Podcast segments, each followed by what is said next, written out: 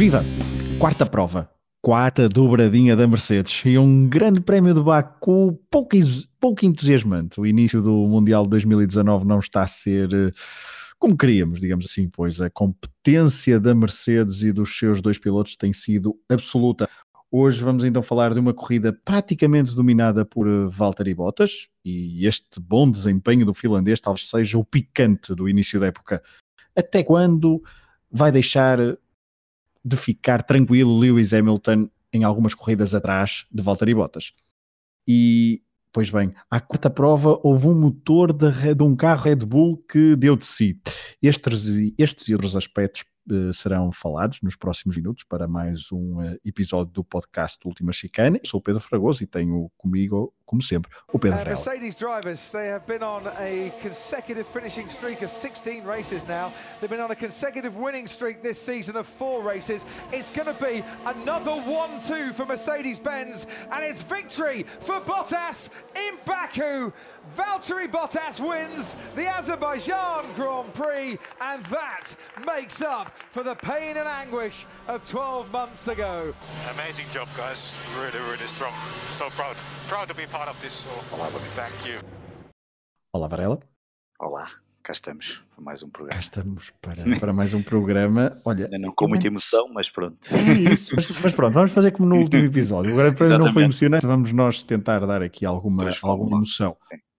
Olha, eu antes de começar uh, o, o episódio e antes de entrarmos a falar da, da corrida em si, queria, assim, num, num minuto rápido, Uh, gostaria de te ouvir, de sentir o pulso após quatro corridas, após quatro dobradinhas, incluindo então uma corrida em Baku que costuma ser sempre emocionante, mas que não foi a julgar, e está, é um bom espelho da época, que só no Bahrein nos deu alguma emoção. O que te vai na alma, Varela? Olha, como vai na alma, hum, tenho que dividir aqui em duas, em, duas, em duas partes, digamos assim.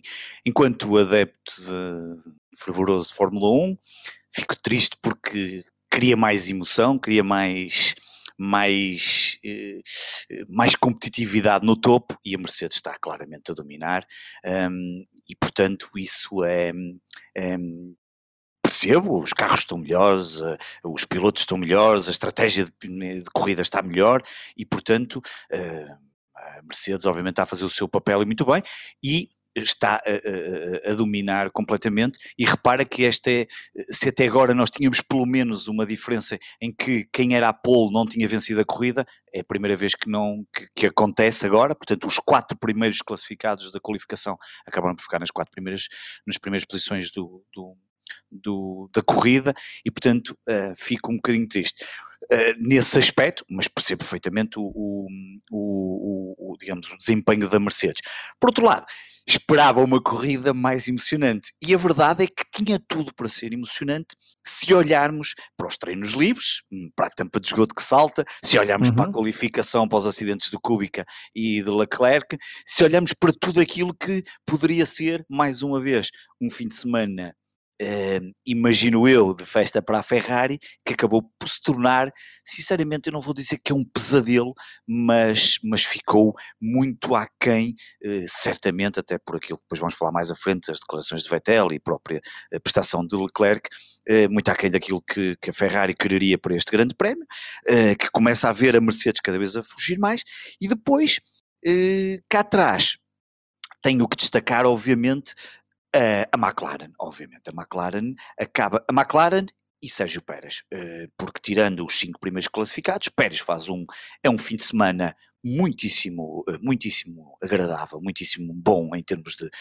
boa qualificação, sexto lugar na corrida, e a McLaren com, com a McLaren que utiliza motores Renault e portanto, como alguém dizia no outro dia, penso que foi no Twitter, o cliente da Renault é melhor do que, do que o próprio fornecedor dos motores Renault eh, e, e, e, e mais um desastre, não é? Para, para, para, para a Renault. Já, o, para a Renault, já, já, já, já E portanto, assim num Exato, minuto diria que fica assim este, este filme muito rápido, mas o domínio da Mercedes começa aquilo que nós já tínhamos vindo a falar aqui noutros episódios, que dizíamos sempre, bem, vamos ver o que é que acontece na próxima corrida, bem, vamos ver o que é que acontece na próxima corrida.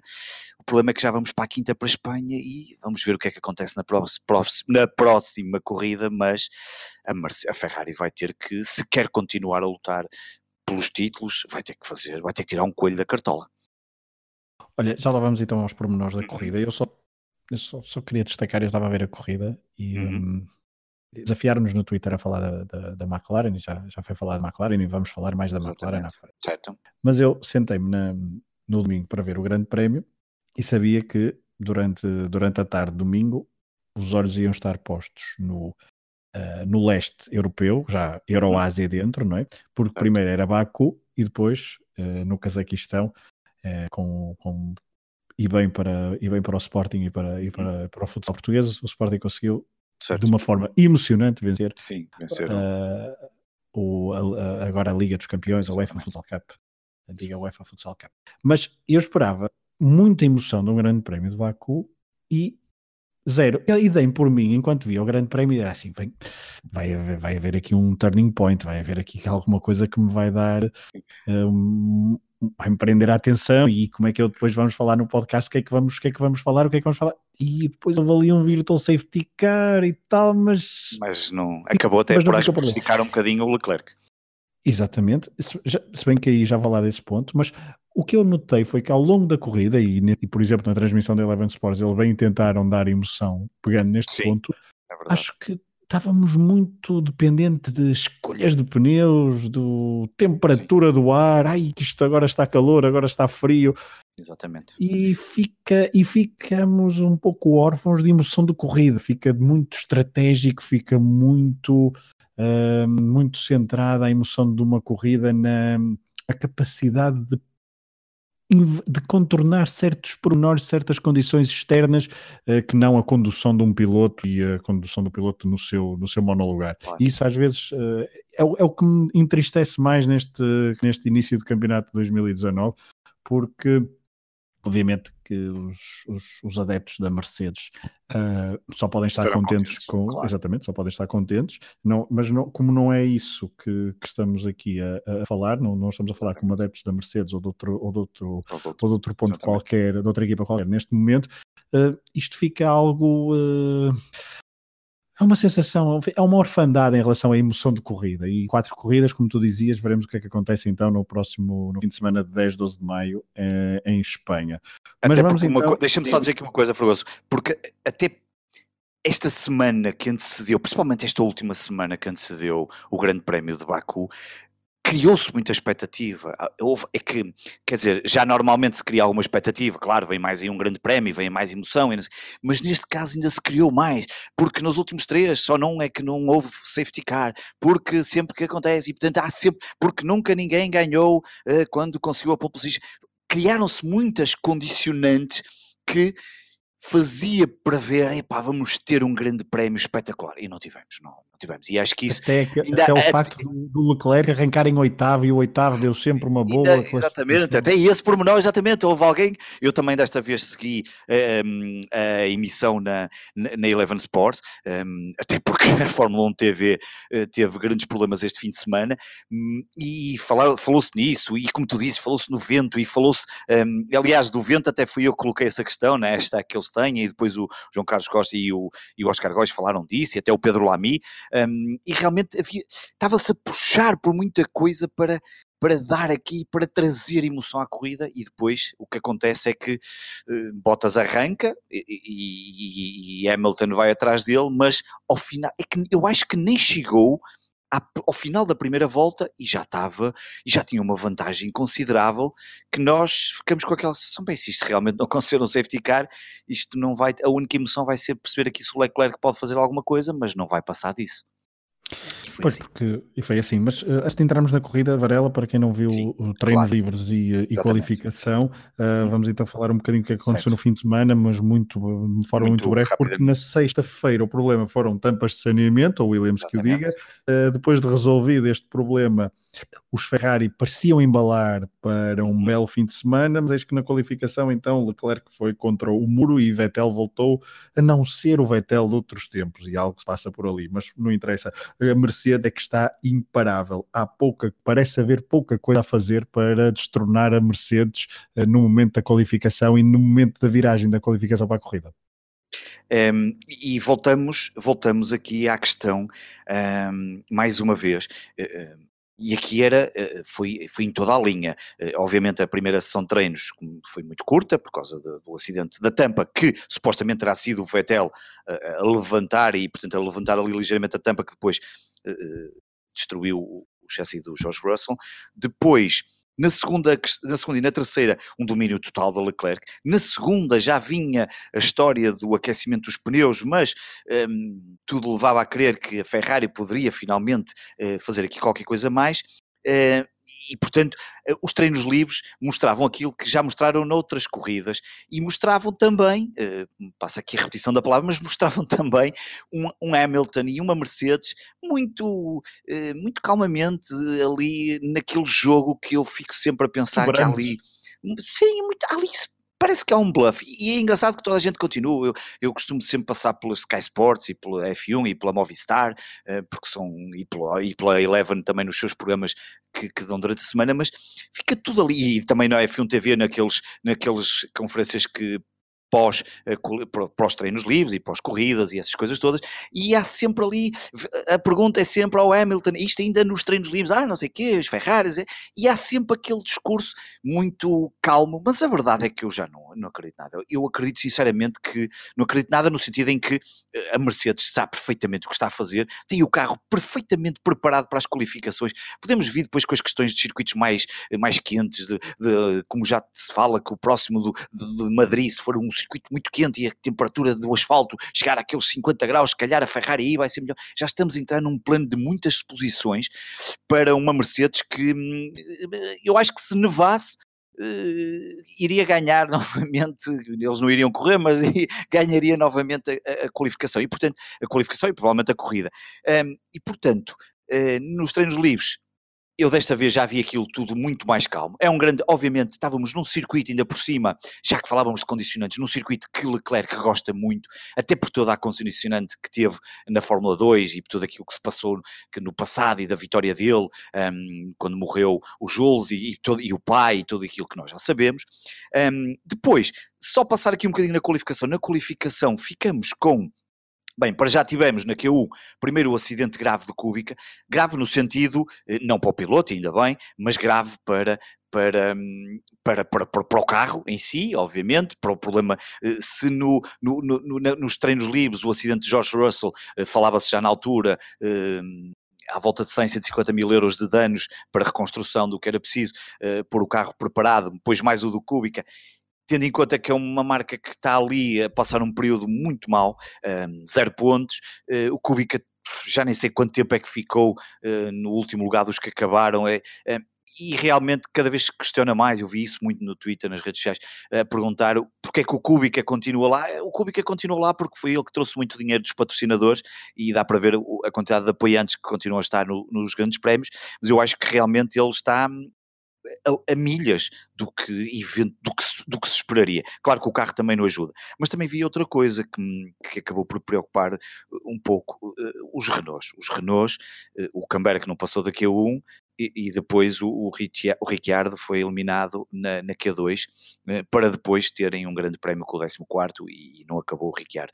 Uh, e isso preocupa, acho que deve preocupar muito já o, o Cyril.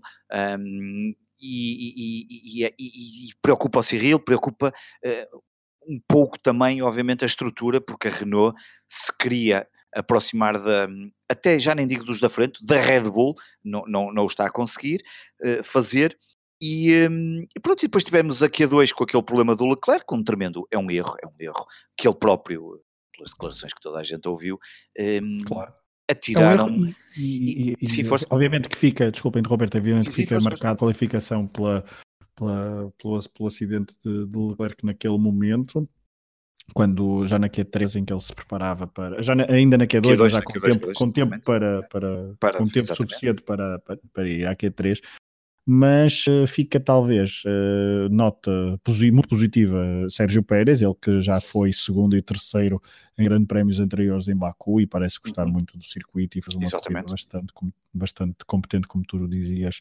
uh, há uns minutos atrás, e faz uma boa qualificação, fica em quinto, que Viet volta também a fazer uma boa qualificação, Norris também, porque é sétimo, creio eu, na, na qualificação, no, Sim. Sétimo, exato, e também depois os, os dois, os dois Alfa Romeos que depois sofrem outro tipo, de, outro tipo de problemas, mas que durante a qualificação se voltaram a mostrar a, a, a bom nível. Agora, da qualificação foi de facto um, o que eu, onde, eu, onde eu queria chegar era um, o Vettel, porque uma pessoa bate, bate na tecla da, da Mercedes e do domínio da Mercedes, não achas que falta ali alguma chama a Vettel, falta, quer falta. na qualificação, para não falar na corrida? falta eh, na qualificação, eu acho que falta, eu, eu acho que já não é faltar na qualificação ou na corrida, eu acho que há ali qualquer coisa que hum, só eles é que saberão. Ou até se calhar são. É a postura corporal dele no final, de é? Tudo, de tudo. As declarações dele no final eh, são de uma pessoa que está, que está um bocadinho rendido ao que está a passar.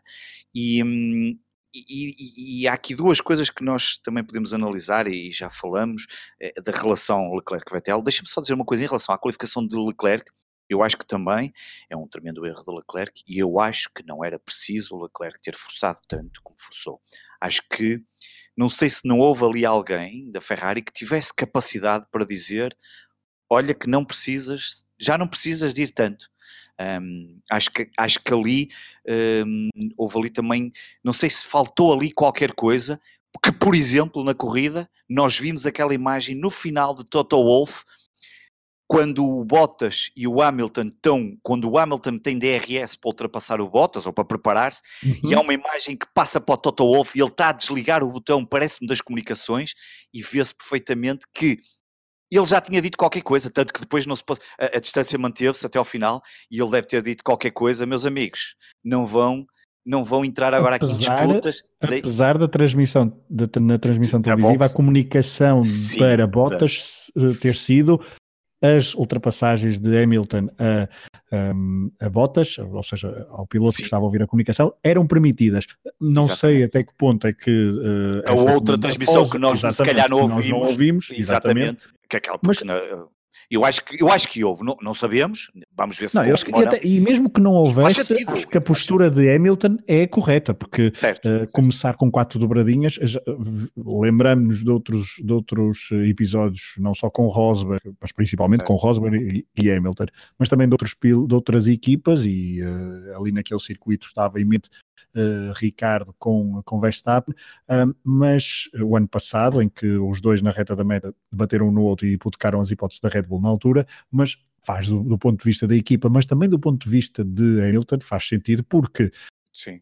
não sei até que ponto é que Hamilton ainda vê Bottas como o principal concorrente no, grande, uh, no Mundial de Pilotos. Isso é uma outra questão que talvez já te faça já daqui a pouco. Vamos falar à frente porque vai, vai, ter que passar a ver, parece, mas já Exatamente, mas, mas já, falaremos, já, falaremos, já falaremos disso, porque deixa-me deixa fazer a ponte já de corrida. Tu falavas uhum. há pouco do Leclerc e do, do, do, tal erro e da capacidade da Ferrari não ter, eh, ou da, da falta de capacidade da, da Ferrari não ter posto algum travão no ímpeto de, de Leclerc que comete ali um erro.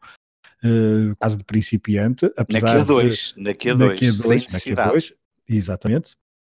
Uh, mas eu queria ir já para a corrida, porque a, a, corrida foi dominada pela Mercedes, mas houve um momento em que uh, a estratégia de, de Leclerc, que era completamente diferente do, dos pilotos da frente, baralhou ali um bocadinho as contas e gerou alguma incógnita, uh, mas eu não sei até que ponto é que a estratégia. Bom, agora a, a posteriori é fácil avaliar, a estratégia e perceber que não foi uh, talvez a mais correta. Durante a, durante a corrida parecia que a Ferrari estava a arriscar alguma coisa, mas eu, por acaso, durante a corrida senti que não, que não havia ali risco nenhum. E que estando os pneus uh, macios uh, na altura, porque uh, os, pneus, os pneus macios a resultar tão mal nos carros, quer da Ferrari principalmente, e havia o, o exemplo de, de, Vettel logo no início da prova, mas também nos Mercedes, e os, e os médios estarem a resultar tão bem, e como houve duas paragens, porque uh, Leclerc acabou por fazer duas paragens, eu não sei se aquilo foi um risco ou se foi a, estratégia, seguir a estratégia e tentar ver o que é que dava com aquela estratégia. Não houve um mínimo golpe de asa durante a, a corrida, foi isso que eu senti por parte da Ferrari, em tentar, sabíamos obviamente que se houvesse ali um safety car poderia uh, beneficiar de qualquer coisa, mas nem no Virtual Safety Car houve a tentação da Ferrari, eu não sei se houve a tentação ou não, obviamente, estou aqui a fazer juízo de intenções, sim, sim. mas pelo menos isso não se materializou, não houve a ida de, de Leclerc às boxes, porque Uh, sabíamos todos que Leclerc iria parar uma última vez para, pelo menos, tentar a volta, a volta mais rápida, mais como conseguiu no final tentando num Virtual Safety Car uma, uma paragem que ganharia tempo face uh, aos demais, porque uh, aí uh, o tempo perdido nas boxes é menor, e partindo para uma outra estratégia, para uma última, não um terço, mas pelo menos um último quarto da corrida, toda em pneus macios, talvez pudesse conseguir ainda mais alguma coisa, porque os pneus médios, aliás, porque os pneus médios estavam a resultar de facto muito bem, muito aliás, bem, nas, últimas pro, nas últimas curvas, nas últimas voltas, Bottas e Hamilton fazem voltas mais rápidas com pneus que já estavam lá há 30 e tal voltas. Ou seja, Exatamente. o que eu senti foi uh, pouca, pouca ambição novamente da Ferrari, porque já não é de agora, não é desta prova, uh, na gestão da corrida e com o Leclerc, que não tinha grande coisa a perder, porque a não ser que havia a dúvida, não é? Se os pneus iriam durar até ao certo. fim, uh, os de Hamilton, Bottas e Vettel no caso, se calhar foi essa prudência que fez com que a, a, Ferrari não arriscasse mais com Leclerc. Mas Leclerc ali era claramente um joker e às vezes arriscar um bocadinho mais poderia ter tido maiores ganhos. Não teve e ficou com o quinto lugar. E eu acho claramente, sinceramente, que, que a, eh, a, eh, a Ferrari, a certa altura, a estratégia assentava claramente num, num safety car, numa entrada do safety car em pista, porque não eh, só assim se pode explicar aquele hum, atraso ou, ou, a mudança de pneus de Leclerc que foi para lá do meio da corrida, que era qualquer coisa como nós vamos, se conseguimos fazer metade da corrida ou mais de metade, como ele fez com este primeiro jogo de médios, conseguiríamos depois ir até Mas ao será final. Será que a Ferrari não sabia que o carro não estava assim tão competitivo como se veio a revelar com os, com os macios, é porque pois, de, não... depois teria que parar outra vez e, eh, e, e, e, mesmo assim, eh, vamos a ver, Vettel Mas imagina que tinha Hamilton uma... não estão, não claro. ficaram separados por muito tempo, quer dizer, não, não, o, claro. o, o, safety car poderia aproximá-los, mas, não, mas depois o ritmo de corrida se calhar voltaria a fazer com que eles ficassem é com, as, com a distância que ficaram. Mas repara uma coisa, se, se o Vettel eh, eh, se ele mudou ali depois já do meio da corrida, portanto, 7, 8 voltas por aí. Se acontecesse aí um safety car e ele tinha que mudar, e tinha, esse safety car poderia lhe permitir ganhar posições. Penso eu, quer dizer, nós estamos agora aqui a conjecturar, acho que podia ser algo assim, mas, mas, isso, mas isso era jogar num, num, num, O que me espantou é que só poderia ser isso a estratégia, porque demoraram tanto tempo a mexer. Depois acabou, porque acabou por depois acontecer. O Leclerc acabou por ficar na posição que todos imaginariam que queria ficar, fosse estratégia ou não estratégia, porque ele acabou por ficar no, no, no, no quinto lugar. lugar. Uh, o, o Vettel, eu vou-te dizer, era como se nem existisse. O Vettel estava, estava eh, não se aproximava dos Mercedes, mas também o Max também não chegava lá, estava ali quase como invisível é que nem, nem comunicações praticamente houve, se ouviram da Ferrari com, com o Vettel. Foi tudo muito. Agora é assim, será que eles poderiam fazer mais alguma coisa? Pá, talvez tentar, sei não, lá. Eu sei que é fácil é, é, é, de, também é difícil porque eu vejo muitas, mal, exatamente, é muito, eu vejo muitas pessoas a dizer, ah, faz, a, a Ferrari falhou, mas falhou, falhou, falhou, efetivamente falhou porque também não tem o carro o carro não esteve ao nível que estavam os Mercedes, a verdade é essa. Os carros estavam melhores da Mercedes e notou-se isso perfeitamente. E agora, mas falhou e o que é que eles poderiam ter feito diferente? Será que poderiam ter feito assim tanto diferente? É que às vezes, às vezes nós achamos que olhamos para as consequências da corrida e percebemos, pá, se tivesse mexido aqui, uma estratégia aqui mudava agora de pneus. Agora ali, sinceramente, eu não acho. O que eu vi foi um Vettel praticamente incógnito. Uh, no final as declarações dele, a forma, a postura, tudo, está eh, ali, não sei, há ali qualquer coisa de, de não lhe vou chamar estranho, mas não, não está com aquela, não está com aquela vontade, não sei, ali eh, não se percebe o que é que, enquanto que o Leclerc é normal, vive os, os, seus, os, seus, os seus dias de, de, de, de, está encantado, encantamento, obviamente, por estar uh, numa marca como a Ferrari. E é verdade que Vettel está está onde queria estar. Ele no sábado uh, gravou com a Sky Sports F1 uma entrevista com o Martin Brundle, um, porta dos escritórios de Enzo Ferrari, carro cá fora, e eles sentados dois nas cadeirinhas, e com o carro e com os escritórios por trás, e falou, e ele a dizer que efetivamente estava onde qualquer piloto, eh, como ele dizia, qualquer piloto quer estar aqui na Ferrari, não, com, sem desprezo nenhum, obviamente, pela Mercedes, que neste momento é, é líder incontestável do mundo da Fórmula 1, mas toda a gente sabe o quanto é eh, mítico correr no, no, no Ferrari. Agora, a questão e ainda hoje me perguntavam no Twitter, porque eh, em Espanha, em Espanha já levantaram essa questão este fim de semana. Será que se tivéssemos Alonso no lugar de Vettel, será que ele se resignava assim tanto? Porque o que me parece é que ali também um bocadinho de falta de, sei lá, não sei se é de vontade de, procurar mais, parece que está muito resignado e ainda estamos com quatro corridas, eu sei que eles já estão a 30 pontos e 30 pontos para recuperar para os Mercedes se eles continuarem assim certinhos, não vai ser nada fácil, é preciso, e agora já não é como o ano passado, o ano passado se o Hamilton desistisse uma corrida, ele recuperava logo os pontos, agora não, agora são dois, separados por um ponto, portanto, é difícil, sinceramente, agora vejo que a tarefa está-se a tornar cada vez mais claro. complicada para a Ferrari. Varela, vamos. Uh, Faço-te então a última pergunta para, para abandonarmos o topo, do, topo da classificação. Uh, aquela, aquela, aquela questão já, que já colocamos há pouco. Será Bottas o grande adversário de Hamilton para, para o, que, o que resta do campeonato? É uma forma, uma forma uh, algo matreira de, de pôr a questão, mas o problema é que parece que não haverá grande coisa. A sensação que nos dá após quatro corridas é: será que vamos ter a mesma emoção no, no, grande, no Campeonato do Mundo de Fórmula 1 de 2019? E dito isto, será Bottas de facto o grande concorrente de Hamilton para o campeonato? Eu uh, arrisco a dizer, não é?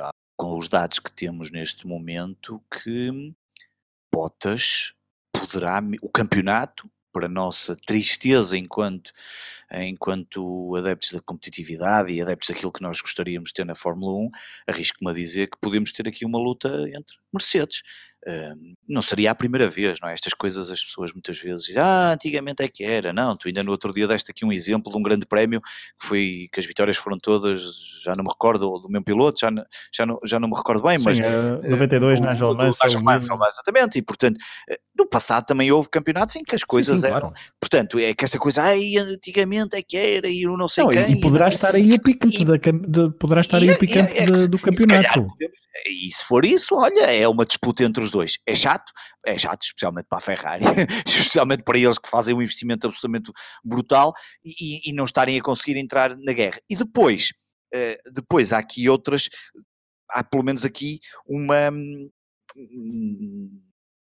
uma um dado adicional que, que eu acho que, que nós temos vindo a falar, eh, e eu tenho, olha, eu, eu puxo sempre aqui o meu caderninho para, para, para, a segunda página que tenho aqui onde tenho as equipas e o lugar em que eu acho que as equipas vão terminar, e, e tenho isto dividido, e, e, tinha aqui Mercedes e Ferrari, e neste momento, obviamente, a Ferrari está ali próximo da Mercedes, mas, mas, está, mas está a ficar muito para trás, e depois tinha aqui um Red Bull Renault, até tinha aqui terceiros, quartos, não tinha bem definido qual deles, porque eu acharia que a Renault iria contar.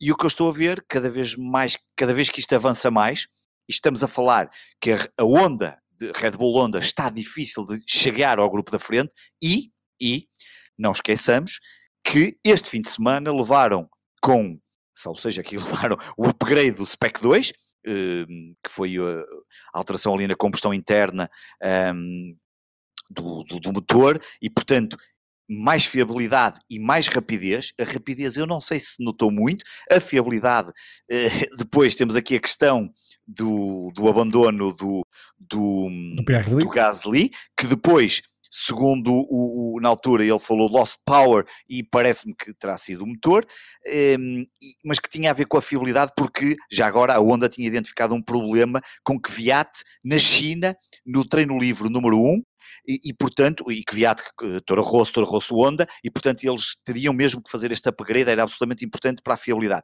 Mas o que nós notamos é que se nós, nós que queríamos um grande um, um, um, circuito de Fórmula 1 2019 com Mercedes e Ferrari a lutar, provavelmente ali uh, Hamilton, Bottas, Vettel, Leclerc um, e depois Max Verstappen a aproximar-se deles é? e depois, uh, sei lá, a Renault mais próxima da, da, da Red Bull e, e talvez, não digo, uh, ganhar talvez uma corrida ou qualquer coisa, pá, não estamos a ver nada disso e portanto este topo da corrida está não está nada do que nós estávamos à espera, e pelo contrário, depois, e, e mesmo as posições seguintes, Uh, e entrando agora aqui um bocadinho já pelas, era isso, era isso, era isso, era isso, era isso olhamos que... para uma ASE que está, que está, hum. enfim, uh, uh, nem sei, nem sei que diga a ASE.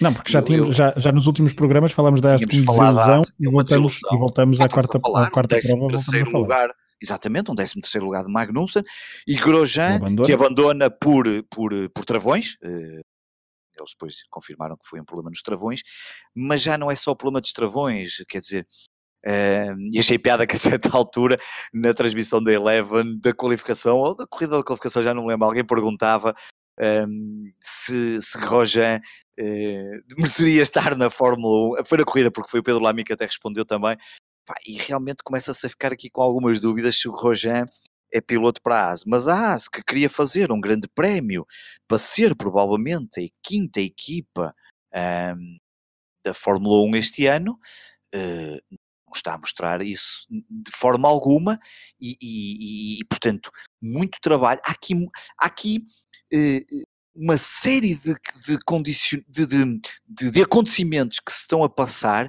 que estão a ir para lá do que todos esperaríamos e que traria a tal competitividade que não está de todo a acontecer. E a ASA é um caso. Força, e eh, certamente ias mudar mais. Assim. Força, força, não, claro. não, deixa-me só interromper porque sim, é uma sim. boa altura então para recordar a, a classificação do, do Grande sim. Prémio. Portanto, Bottas, Hamilton, Vettel no pódio, o segundo pódio consecutivo para Vettel. Verstappen andou ali relativamente perto uh, no quarto lugar, mas não conseguiu chegar, chegar ao pódio. Leclerc então em quinto lugar, Sérgio Pérez com o tal consistente uh, sexto lugar, o melhor resultado da época para, para Racing Point.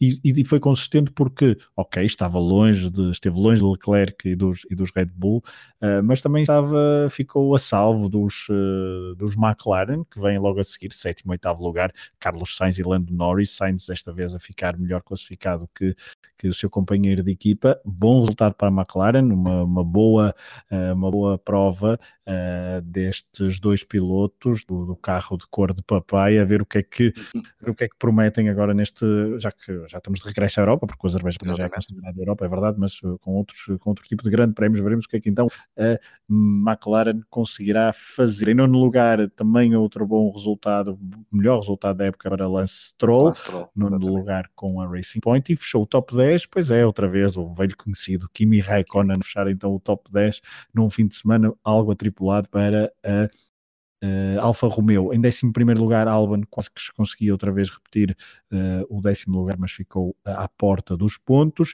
Giovinazzi, 12, Magnussen, outra vez o discreto Magnussen, 13 com a Haas, 14.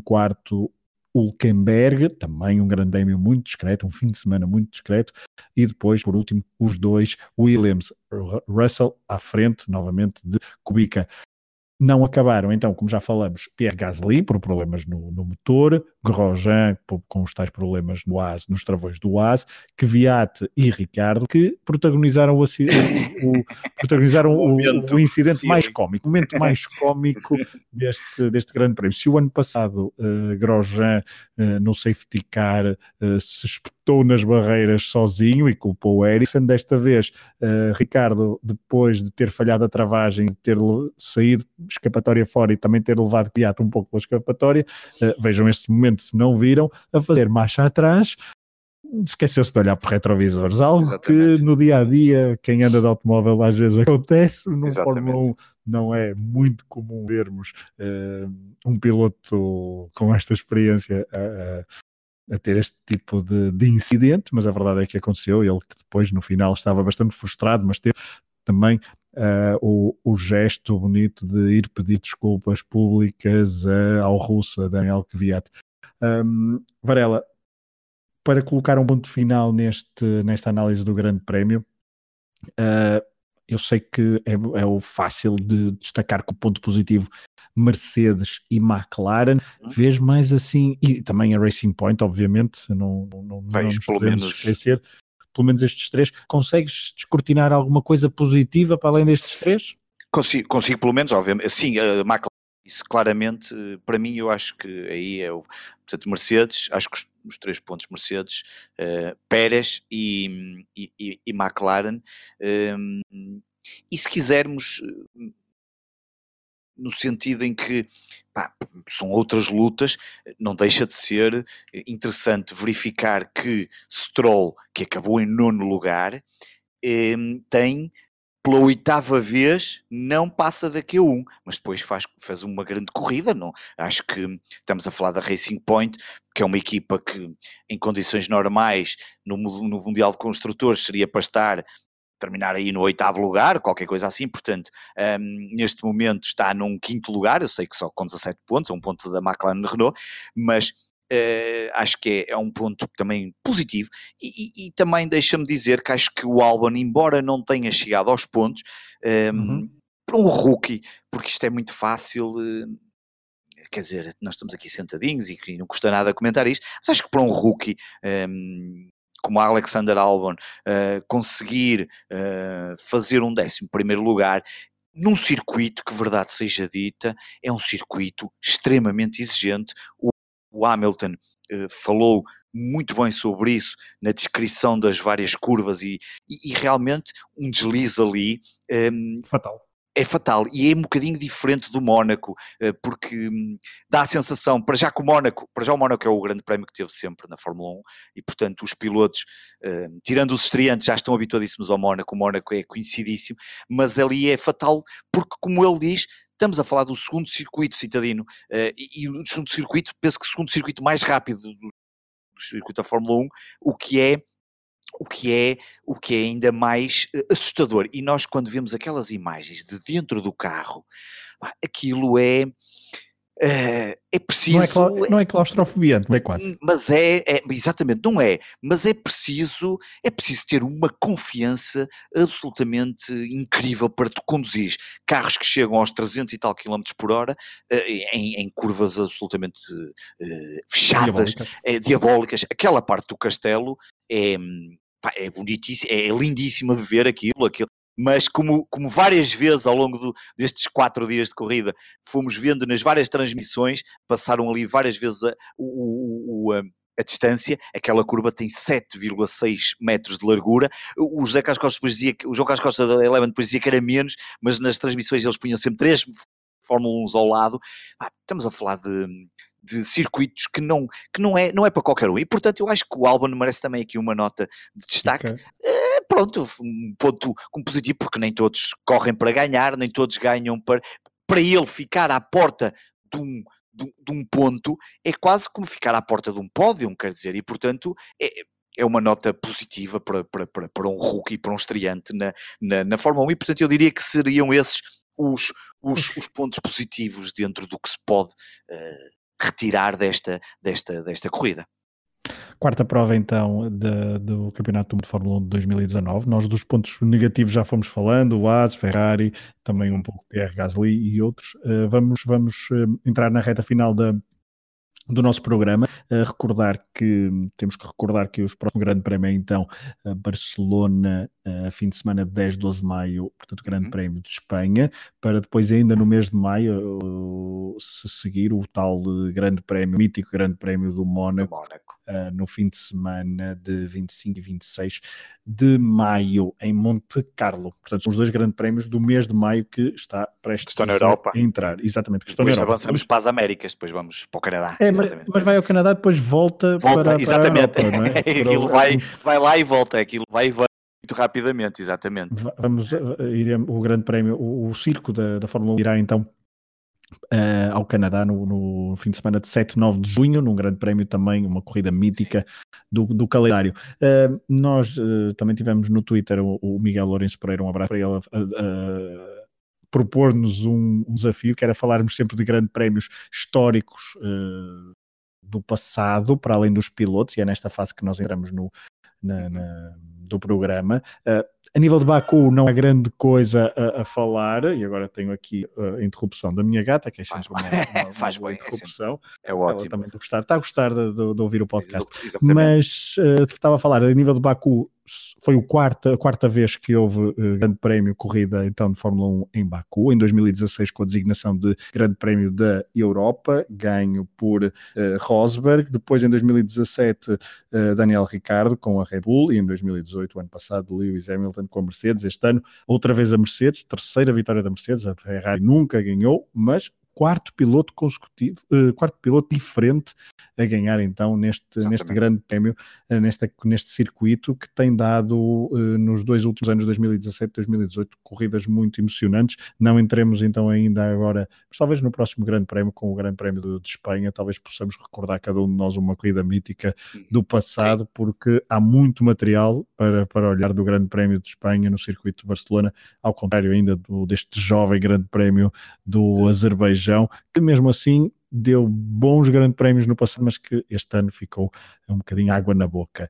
E deixa-me só dizer que tu há pouco estavas estavas a falar, e, bem, do, dos grandes prémios da Europa ida, os próximos 10 grandes prémios são 9 na Europa, portanto, é só mesmo aquela idazinha ali ao Canadá, porque os próximos 10 grandes prémios, 9 são todos são na Europa. Portanto, isto é Exatamente, mesmo, agora entramos, agora passamos a estar aqui completamente em terreno europeu, com aquela breve incursão ao Canadá, regresso e depois, até, até depois voltarmos a Singapura, já lá para, já depois, das, já depois da paragem no, no verão e já em setembro, mas é engraçado que agora os próximos 10, 9 serão aqui os circuitos europeus. Exatamente, portanto, corridas à, à hora do almoço, a acompanhar com o dominical. jeito. E, é exatamente, não haverá grandes madrugadas para fazer, porque depois, como ela dizia, portanto, Barcelona, Mónaco, pausa para Canadá, França, Áustria, Silverstone, Hockenheim, Budapeste, Spa-Francorchamps, Monza e, de facto, Marina Bay só no fim de semana, 20, 22 de setembro, Grande Prémio de Singapura, depois, curiosamente, volta outra vez à Europa, se bem que Sochi é Sochi, Sochi é Europa. Exatamente, Rússia, exatamente, Rússia, é, exatamente. É, e depois... Ali, numa zona perto até do Azerbaijão. E depois, depois termina tudo lá fora, não, depois já não há mais nenhum. Já não há mais, não há mais. Exatamente, tudo lá fora. Japão, não. México, Estados Unidos, eh, Estados Brasil exatamente. e termina no Abu Dhabi, exatamente. Varela, é vamos entrar no, no, período final do, do programa, Sim. vamos falar, como habitualmente, de dois pilotos. Exatamente. Vamos começar por ti, tu trouxeste-nos um piloto australiano que uhum. esteve na na Fórmula 1 de 1975 a 1986, foi campeão do mundo com a Williams em 1980. Uhum. De quem é que estamos a falar? Estamos a falar de Alan Jones e, um, e eu trouxe o Alan Jones um, sinceramente porque adorei. Um, aliás, foi aos, logo aos, aos 20 minutos, o programa é, é, longo, tem uma hora e 20.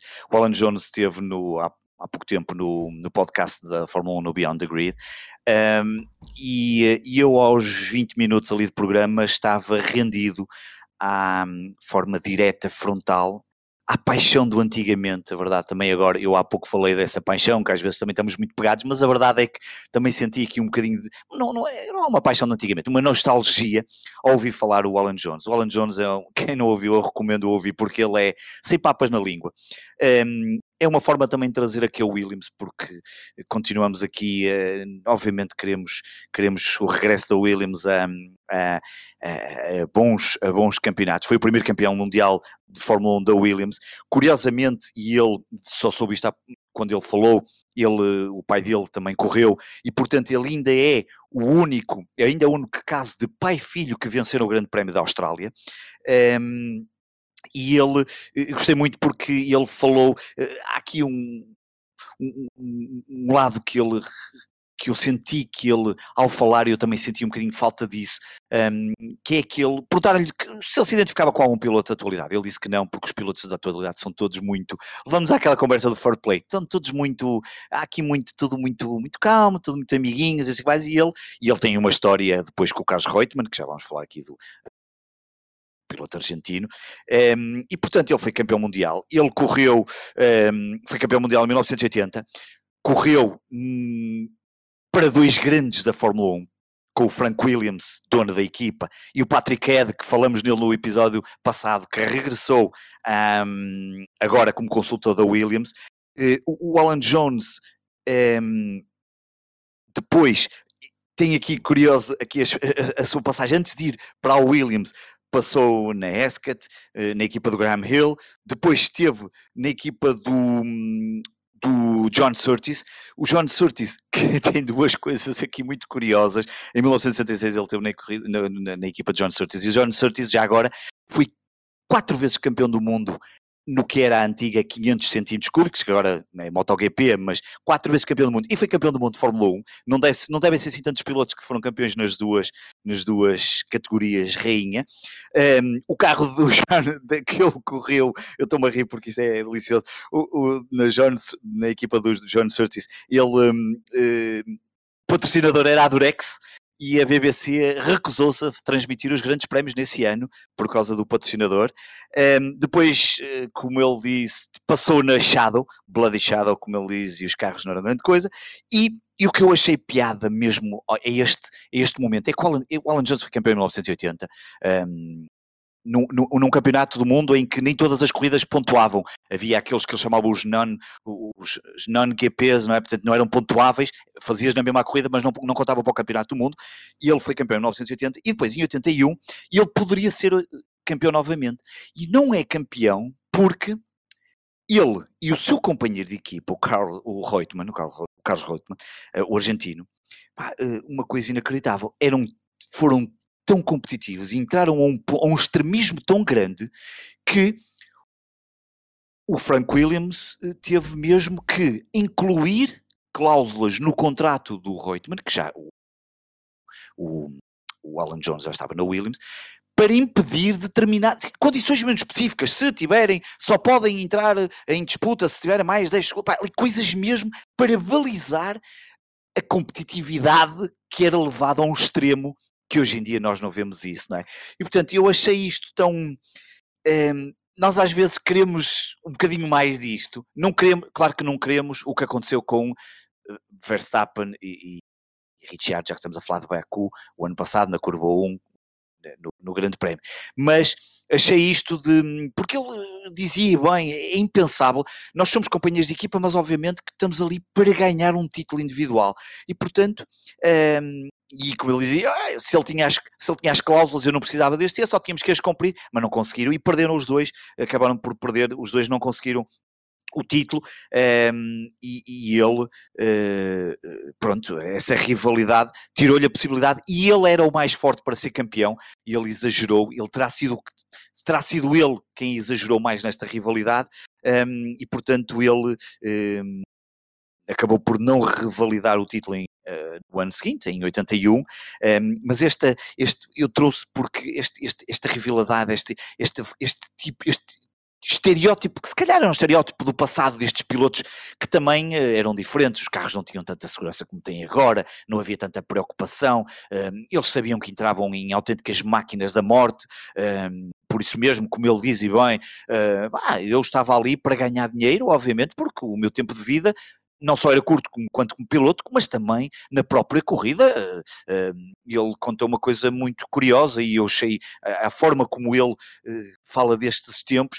Eu, quando iniciava-se cada campeonato do mundo de Fórmula 1, ele a primeira coisa que fazia antes de arrancar e deixar a mulher em casa, e ele estava em Londres já nessa altura, portanto ele era australiano, mas a mulher estava em Londres, ele a primeira coisa que tratava antes de ir para, para, para, grandes, para os grandes prémios para começar a temporada, tratava dos seguros todos e de saber se a mulher estaria perfeitamente precavida em termos financeiros se lhe acontecesse alguma coisa, porque para ele era absolutamente essencial, porque ele sabia uh, que, que isso poderia acontecer. Aliás, em 1977 ele corria na Shadow Uh, e foi substituir um piloto que morreu, Tommy Price, e, uh, e também ele estreou-se, portanto, só para vermos, portanto, ele em 77 na Shadow foi substituir um piloto que morreu, Tommy Price, Tom Price, e depois em 75, quando ele se estreou na Fórmula 1, portanto, 77 já na Shadow, mas em 75, quando ele se estreou na Fórmula 1, no Grande Prémio de Espanha em Montjuic, e ele foi, um, houve um acidente do Ralph Stomlins em que matou cinco espectadores, um acidente absolutamente horrível, portanto, só para vermos que, obviamente, o nível de, de, de, de perigo era, era muito maior na Fórmula 1 e nós já temos mortes, eh, já já vão há alguns anos, eh, e portanto ehm, foi, foi, foi ouvir a entrevista, foi recordar as histórias dele, de ler um bocadinho mais e, e de ver esta rivalidade que eu, que eu trouxe. Ehm, o Alan Jones, e acho que é um piloto que, obviamente, que se calhar hoje em dia tem mais dificuldade em encaixar. Eu acho que esse piloto poderia ser Max Verstappen na realidade. Acho que é aquele piloto que, desculpa, que, que tem esse espírito mais de eu estou aqui e nós vimos-lo eh, na relação que tem com o Richard. Talvez um bocadinho também, nós sabemos que o Hulkenberg e o Magnussen também não se dão nada bem e podem, mas depois, não. não é? Nós sabemos disso, mas depois eh, não temos visto também não há aqui grandes, eh, não, ainda não tivemos nenhum episódios assim para contar, mas hum, de vez em quando também faz falta uh, este, este tipo Picante, de. Dizia um certo picante, não é? Porque nós no passado também os víamos, obviamente, seja, seja os próximos Senna, seja o próprio, já trouxeste aqui o Damon Hill, Damon Hill com o Schumacher, um, sabemos que estas coisas também... E muito recentemente o, o Rosberg com o Hamilton foi... Exatamente, exatamente. Um...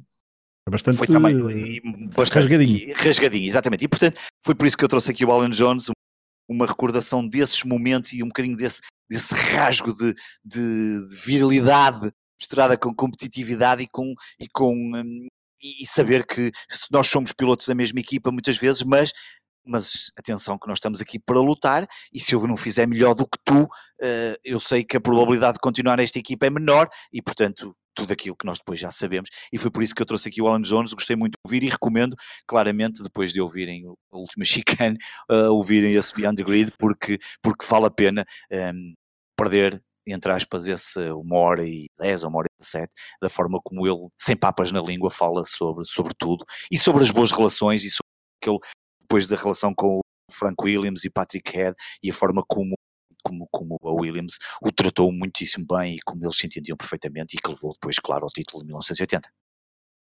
Bom, e tu falavas há pouco de, de mortes e acidentes mortais na Fórmula 1. Esta semana que nós estamos a gravar isto a 29 de, de abril, mas uh, faz esta semana cumprem-se 25 anos da morte de, a, da Ayrton Senna, talvez a morte mais uh, uhum. trágica e mais mediática da, da, Fórmula 1. São 25 anos. Obviamente não vamos trazer a Ayrton Senna porque este espaço aqui também serve para recordar pilotos uh, algo esquecidos e não tão mediáticos, mas obviamente que Senna os 25 anos da morte de, de Senna talvez sejam falados no, num dos próximos episódios. O, depois do Alan Jones, uh, australiano, eu trago um piloto francês uh, da década de 90, muito principalmente, ele que ainda corre há algum tempo uma duas épocas, uh, quatro épocas já dentro do, do, novo do novo século, mas uh, recordo uh, uma veio uma memória por causa de uma, de uma, das primeiras memórias que eu tenho da, da Fórmula 1 em 1996, uma vitória no Mónaco. os mais os mais atentos e os mais nerds da, da Fórmula 1 já, sei, já saberão quem é que eu estou a falar, porque eu disse Mónaco 1996, é uma vitória de facto mítica. Estou a falar de Olivia Pani. Um, ele que conseguiu então a tal vitória com a, com a Ligia Honda uh, em 96 uh, eh, no Mónaco, uma vitória mítica porque o Grande Prémio foi bastante atribulado, como muitas vezes é no Mónaco, ainda por cima com chuva à mistura, e, e sequer estamos a precisar de chuva para, o grande, para, para uma das provas do, do, do Mundial de 2019 para animar isto. Uh, mas então essa, essa prova em, dois, em 1996 contou com abandonos de de Alesi e de Gerhard Berger, por exemplo, por problemas mecânicos, uh, Verstappen, o pai, e, uh, e também uh, Schumacher também bateram logo no início da corrida nos muros de, de, Monte Carlo e, e, ficaram de fora, Eddie Irvine estatelou duas vezes, enfim, houve uma série de, um, de acontecimentos que fizeram com que o o, o Olivia Pani no, com, ao volante do, do, do tal Ligier Honda conseguisse uma vitória uh, brutal. Uh, Olivier Pani nasceu então a 2 de setembro de 1966 em Lyon, estreou-se na Fórmula 1 em 1994, portanto já com 28 anos. Um, Exato, 28 anos, estou a fazer bem as contas, creio. Sim, uh, caminho dos 28 anos, 27, 28 anos. Em 94 com a tal Ligier, mas ainda motor Renault. Um, muda em 95 para. A Ligier muda em 95 para motor Honda uh, e assim permanece nesta equipa 95, 96 e, no, e 96, assim é que é, onde consegue então a tal vitória no Mónaco. Em 95 consegue um segundo lugar no último Grande Prémio de 1995 na Austrália um segundo lugar, e segundo a informação que tenho aqui, eu não investiguei muito este, este, este dado, porque me caiu aqui enquanto, uh, mesmo, mesmo antes de iniciarmos a gravação, mas um segundo lugar em Adelaide, em 1995, na última prova do campeonato, e o segundo classificado ficou a duas voltas. A informação que eu tenho aqui, eu não sei até que ponto é que esta informação estará totalmente correta, mas também imagino que deve ter havido bastante chuva e bastantes acidentes para o segundo lugar ser não só o Olivia Pani num Ligier Honda, mas também ficar duas voltas atrás do vencedor. Mas depois em 96 consegue então a tal vitória, consegue alguns bons resultados, mas consegue dois tops 6, na altura que davam os pontos, na Hungria com quinto lugar e no Brasil com sexto lugar, e depois em 97 dá-se um acontecimento uh, quase trágico para, para Olivier Pani, felizmente não foi tão trágico como como outros, mas em 97 já ainda eh, já com uma nova equipa, a equipa no fundo era a mesma, mas foi comprada por Alan Prost, era aquele, tal, aquele tal carro azul escuro com, com o patrocínio da marca de tabaco Oloise, um, e ele no Grande Prémio de Montreal, uh, no Canadá, um, durante a corrida bateu no, no muro, teve um acidente muito duro, partiu as duas pernas, mas ainda conseguiu no final da, no final da temporada voltar e acabar ainda a correr o Grande Prémio da Europa, o Grande Prémio do Luxemburgo, o Grande Prémio do Japão e o Grande Prémio, aliás, o Grande Prémio do Luxemburgo, o Grande Prémio do Japão e o Grande Prémio da Europa em Jerez em 1997. Depois Olivier Pani foi ficando ainda na Fórmula 1 há alguns anos, como eu disse no início, em 1998 ainda na equipa de Prost um, não conseguiu pontuar uma única vez, foi um campeonato bastante irregular, com muitos problemas de motor, com muitos problemas mecânicos. Em 99, também ainda na mesma equipa, a última época de, de Olivia Pani ao serviço da equipa de Prost, uh, conseguiu o melhor resultado, que foram dois sextos lugares.